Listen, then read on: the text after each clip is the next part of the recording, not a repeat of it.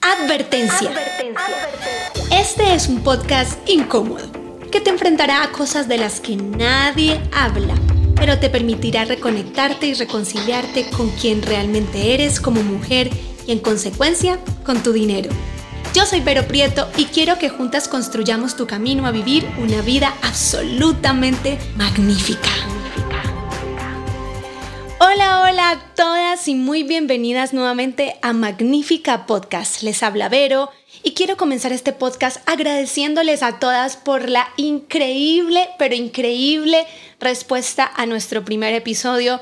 De verdad, para mí es un honor y es absolutamente emocionante poder compartir con ustedes, chicas, estas conversaciones y juntas descubrir y encontrar ese magnífica que todas somos y que todas tenemos. Así que muchísimas gracias por todos esos comentarios en Instagram, en YouTube y por escuchar este podcast y ser parte de él todos los episodios. Tal vez ustedes no lo saben, pero hace unos años tuve lo que yo llamaría un golpe contra el piso, o sea, una aterrizada de esas que, mejor dicho, nadie se imagina contra el piso en cuanto a mi vida financiera, ¿sí? No siempre fue perfecta y no siempre fue así y tuve lo que se dice una wake up call terrible. Desde muy joven empecé a invertir en la bolsa de Nueva York, ¿sí? Era muy, muy chiquitita cuando empecé en el mundo de las inversiones. Y creo que siempre he tenido la habilidad para crear dinero, para generar recursos, para crear negocios. Y creo que esa habilidad ha sido un regalo de Dios increíble de tener la posibilidad de ver en pequeñas cosas posibilidades de monetización. Así que a la medida que crecía en edad, también crecía en recursos. Pero lo que yo no sabía es que el tema de la abundancia y la riqueza no se trata solo de cuánta plata puedes tener, sino qué haces con ese dinero. Fue así que un día me di cuenta que no sabía qué había hecho con todo el dinero que había tenido. No tenía idea, no sabía de dónde se había esfumado el dinero. Simplemente me daba cuenta que toda esa riqueza y toda esa abundancia que había creado estaba muerta y sin saber realmente a dónde se había ido. Y fue así que me di cuenta que respiré y desperté y me di cuenta que no tenía ni idea qué había hecho con ese dinero y que por el contrario había contraído deudas malas y desperdiciado todo lo que había tenido alguna vez, sin ni siquiera lograr saber cómo. Exactamente. ¿Dónde está el dinero? Hasta el día de hoy, la verdad, no tengo ni idea. Porque nunca he sido de comprar carros, automóviles, carteras caras o cosas de marca o cosas así.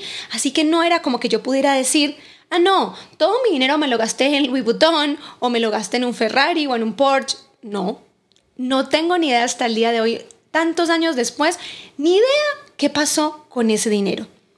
Pero el punto era que la situación existía, era real. Yo no me estaba imaginando esa caída, no me estaba imaginando que había perdido el dinero o que lo había ganado. Yo sabía que lo había ganado y sabía que lo había perdido. ¿Cómo no sé? Y cuando esto me pasó, lo primero que sentí fue culpa. Culpa por no haber sido tan efectiva a la hora de usar los recursos bien, en haber aprovechado y haber creado lo poco y nada que entendía también del patrimonio en ese momento que no entendía absolutamente nada. Culpa de que hubiera tenido la posibilidad de crear todo ese dinero y realmente no haber hecho nada importante con él, que no haya pasado nada.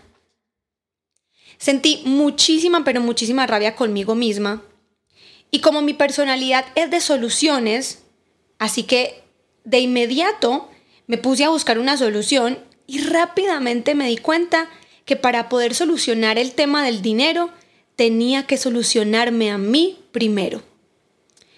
Y quiero hablar de este tema, chicas, porque creo que se habla muy poco respecto a esa sensación de culpa, ese momento tan difícil cuando te das cuenta que, como se decía, se dice en colombiano, la embarraste, ¿no? Que, que realmente has fallado y lo que sucede desde el punto de vista emocional y la conexión que existe del tema emocional con la solución como tal del dinero. Y quiero hablar de eso porque estoy segura que no soy la única persona que se ha sentido así alguna vez en la vida y es importante este punto para la sanidad no solamente del dinero, del, de la situación como tal, sino para la sanidad de ti, que finalmente eres la que va a tener que reconstruir tu vida financiera.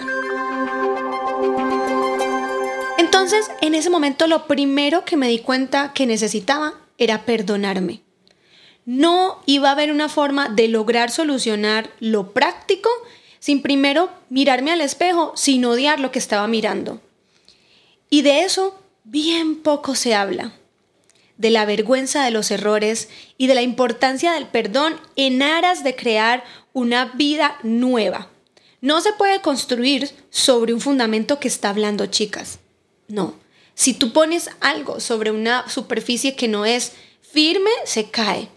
Y cuando tú estás en la boca del huracán y estás sintiéndote increíblemente culpable porque sabes que finalmente cometiste un error, porque sabes que fue tu culpa, porque sabes que tuviste algo en tus manos y no supiste aprovecharlo, esa sensación es terrible. Te arde y es como que te estuviera quemando y es una cosa realmente muy, muy, muy, muy, muy, muy fuerte. Y es imposible en ese estado mental poder crear una solución y poder crear y decir, bueno, ok, no es el fin del mundo, ¿cómo lo puedo solucionar? ¿Cómo puedo volver a llegar ahí? No es posible sin primero ir hacia la culpa e ir hacia el perdón. Entonces, ¿cómo me perdono? Uy, esa sí es una muy buena pregunta. Para mí, el perdón comenzó por aceptar que el error no es algo malo. Mm. En la medida en que el error me genera crecimiento, no es un fracaso. Si ese error me ha llevado a un entendimiento más alto de lo que sea, si ese error me ha llevado a darme cuenta de los, las falencias que puedo mejorar, si ese error me ha llevado a valorar algunas cosas, es decir, si ese error ha tenido un trasfondo y ha tenido una lección, no es algo malo. Aceptar que errar es normal y que nadie, incluyéndome a mí misma, tiene el derecho de exigirme la perfección. Y este punto es súper, súper poderoso y fue muy poderoso para mí en el minuto porque el sentirme culpable y la vergüenza que eso trae también trae una vergüenza social, ¿no? Cuando otras personas cercanas o lejanas se dan cuenta que ha cerrado, incluso yo diría que es mucho peor con las personas que están más cerca. Y en ese punto también viene una segunda vergüenza, que es la vergüenza que sientes contigo misma y la vergüenza que sientes de tener que mirar los ojos a alguien que conoces y decir, la embarré, ¿no? Sí, sí, yo fui. Y eso es muy heavy, es un momento muy duro, pero en ese momento también me di cuenta que ni yo ni nadie tenía el derecho de exigirme la perfección. Yo tengo el derecho a equivocarme, yo me puedo equivocar y eso no está mal. Eso me hace humano. No necesito ser perfecta. Definitivamente no. Y me seguiré equivocando porque de lo contrario entonces, ¿cómo se puede crecer? ¿Cómo puedes crecer si no es a través de errar, si no es a través de equivocarse, si no es a través de, de meter las patas muchas veces y decir, uy, así no era? ¿Cómo se puede crecer? El error hace parte de la belleza del ser mejores. Cuando yo hice esto, sentí un alivio absolutamente inmediato y esa sanidad fue el principio de una nueva construcción. Hay que decir que el perdón es el principio fundamental a la hora de transformar tu vida financiera, a la hora incluso de vivir. Sin él, solo viviríamos en una culpa permanente que no nos dejaría hacer absolutamente nada más. Perdonarse es importante. Y no se habla mucho de esto, pero perdonarse es importante y es el inicio de algo nuevo, es el cierre de un ciclo, es el aprendizaje, es, es la ternura y la amabilidad que puedes tener contigo misma. Es ese proceso también donde finalmente te autoabrazas y te dices, está bien. Y aunque también hay que aclarar que en el perdón por supuesto, el perdonarme y incluso pedir perdón a otra persona no quita las consecuencias, porque sí o sí tendrás que lidiar con ellas. También creo que ese momento en el que te perdonas y te genera ese alivio, genera que sea mucho más fácil el asumir y el aceptar la responsabilidad. Porque las consecuencias, chicas, aunque te sientas culpable, aunque sepas que erraste, siguen estando ahí. Y la razón por la cual yo creo que es importante también el poder asumir esas consecuencias y responsabilizarse también es parte del conjunto de aprender. También es parte del conjunto de crecer, también es parte del conjunto de, de avanzar. Así que sí, puedes pedir perdón y puedes ser incluso perdonada, pero las consecuencias continúan y de hecho ese fue mi gran lección, mi recordatorio de que volver a vivir lo mismo no podía volver a pasar, era asumir las responsabilidades y asumir las consecuencias mirando en alto. Y para dar el paso, la siguiente pregunta para mí natural fue, ok, ¿y qué fue lo que sucedió? ¿Qué pasó? ¿Dónde estuvo el punto que lo dañó todo? En mi caso, esa respuesta fue, es que no tengo una buena administración de mi dinero. Y por esa razón, mi uso del mismo no fue para nada positivo. Esa fue mi respuesta. Cuando yo ahondé en qué me pasó, de dónde salió toda esta situación, me di cuenta que el problema era que no tenía ni la menor idea de cómo tenía que administrar mi dinero. Y como no tenía ni la menor idea, pues cometía un montón de errores porque vivía permanentemente en ignorancia de las cosas más básicas. Ok, ahora, ¿qué se debía hacer para cambiar, para que no me pase otra vez? Esa fue la siguiente cosa que me dije después. En mi caso, esa respuesta fue la educación. Aprender a administrar el dinero con conciencia. No como si mi tarjeta fuera una tarjeta mágica con ceros infinitos de dinero, no, sino teniendo en cuenta que cada peso o cada dólar desde el debe de ser honrado porque representa una lección.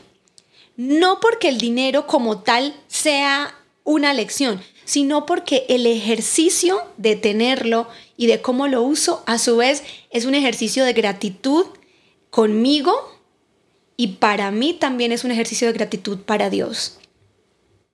Y allí sucedió lo más lindo y lo más importante para mí y fue el comienzo de una nueva construcción. Y una construcción que ha llevado muchos años, una construcción que no creo ni siquiera que esté finalizada, una construcción que se renueva permanentemente, que crece, que avanza, pero una nueva construcción por un camino inesperado, un camino que incluye el estar aquí con ustedes. hasta este podcast, hasta poder compartir estos pensamientos, es el resultado de ese primer error del que estamos hablando aquí. Ustedes también son el resultado de eso. Y cuando miro en retrospectiva, agradezco profundamente todo lo que pasó, con todo lo que sucedió, con el dolor y con la sensación de culpa tan terrible y con el proceso de perdonarme, con el alivio, porque todo eso es literal en caliente. Todo eso sucede cuando estás todavía en la boca del huracán. Pero todo ese proceso me llevó años después a construir un camino distinto para mi vida, pero también un camino distinto que inesperadamente me llevó hasta aquí, hasta estar hablando con ustedes. Por eso todo lo que sucede desde el primer paso es el perdón. Nada de esto estaría pasando si algún día en ese momento no hubiera decidido, ¿sabes qué? Ah, necesito perdonarme. ¿Sabes qué? Sí, me equivoqué, pero necesito poder decirme también está bien. Ok, ya pasó. Necesitas continuar. Si me hubiera quedado permanentemente en esa culpa y estar permanentemente allí sintiéndome pésimo, sintiéndome eh, fatal, sintiendo que de verdad malgasté todo y haciéndome 50.500 reproches, entonces no hubiera dado el paso a este momento, al día de hoy.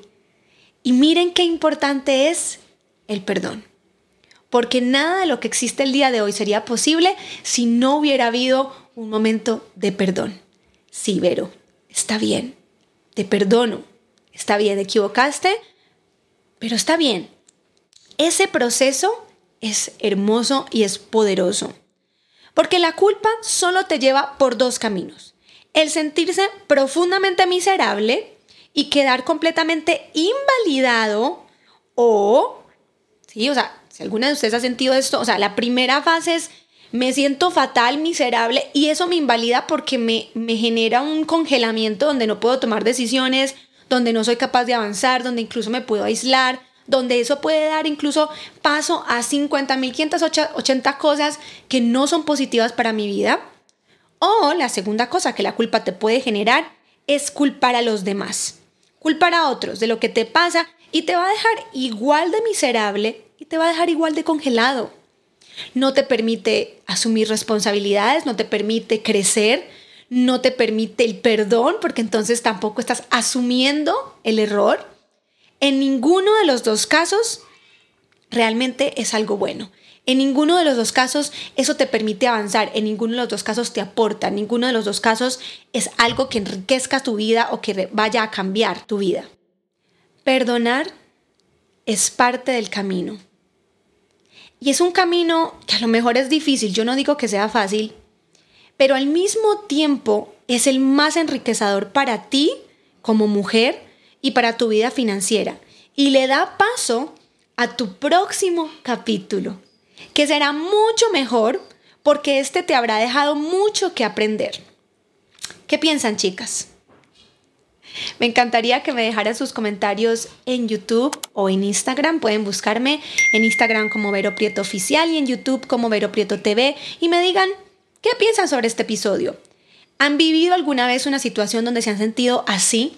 Donde han sentido que sus falencias les generan una culpa que las hace sentir miserables y que no les permite avanzar? Definitivamente, el tener la capacidad de darse cuenta de los errores es importante pero también el darse cuenta que los errores son parte de la vida, el liberarse de la perfección y de la necesidad imperativa tan terrible de ser perfectos, y el realmente ser capaces de decir, ok, no tengo por qué ser perfecta, nadie tiene por qué exigírmelo, está bien ser imperfecta y está bien errar.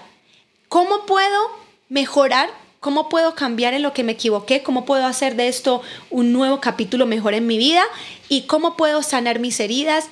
poder secar mis lágrimas incluso, secar mis lágrimas, ok, y decir, está bien, ¿y cuál es el próximo capítulo de mi vida?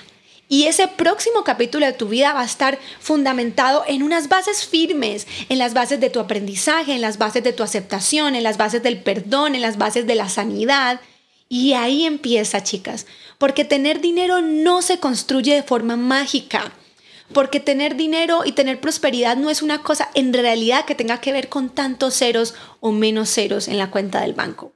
Porque tener riqueza y abundancia es mucho más que solo tener plata. Tener riqueza y abundancia es comprender al dinero desde una perspectiva personal, al dinero desde parte de una vida profunda y también desde quién eres tú como ser humano, desde tu propia identidad, desde sacar la riqueza que tienes adentro y juntarla con la que está afuera y hacer de eso algo increíble, magnífico, poderoso y maravilloso para ti. Eso es exactamente el ser abundante y el tener riqueza. Y para poder llegar a ese punto necesitamos, cuando suceden los errores, poder llegar al nivel de perdón y continuar. Mi nombre es Vero Prieto y esto es Magnífica Podcast. Nos vemos en un próximo episodio.